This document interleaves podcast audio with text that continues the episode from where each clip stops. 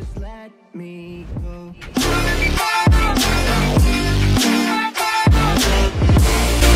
vida é feita de equilíbrio. Tem gente que acha que ah, pode forçar a máquina o tempo todo. Querido, não funciona assim. Você pode ter um carro, uma Ferrari, seja o carro que for. Se você forçar a máquina, uma hora ela vai pifar, vai acabar atrapalhando tudo. O próprio Deus, quando criou o mundo, né, e Deus é, fez a separação das águas, Deus criou os luminares, Deus disse haja luz e houve luz. E aí a Bíblia diz que no sétimo dia Deus descansou de todo o trabalho que tinha feito. Por que, que isso está registrado na Bíblia? Será que Deus se cansa?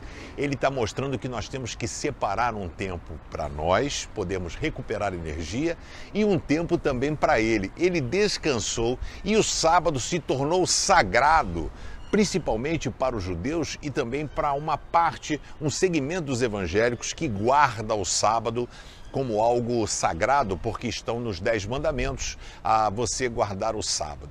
Mas Deus mostrou que nós devemos ter o equilíbrio, descansar e conseguir também recuperar, vamos dizer assim, as energias, que não é o caso de Deus, né? Mas às vezes é o seu caso e o meu.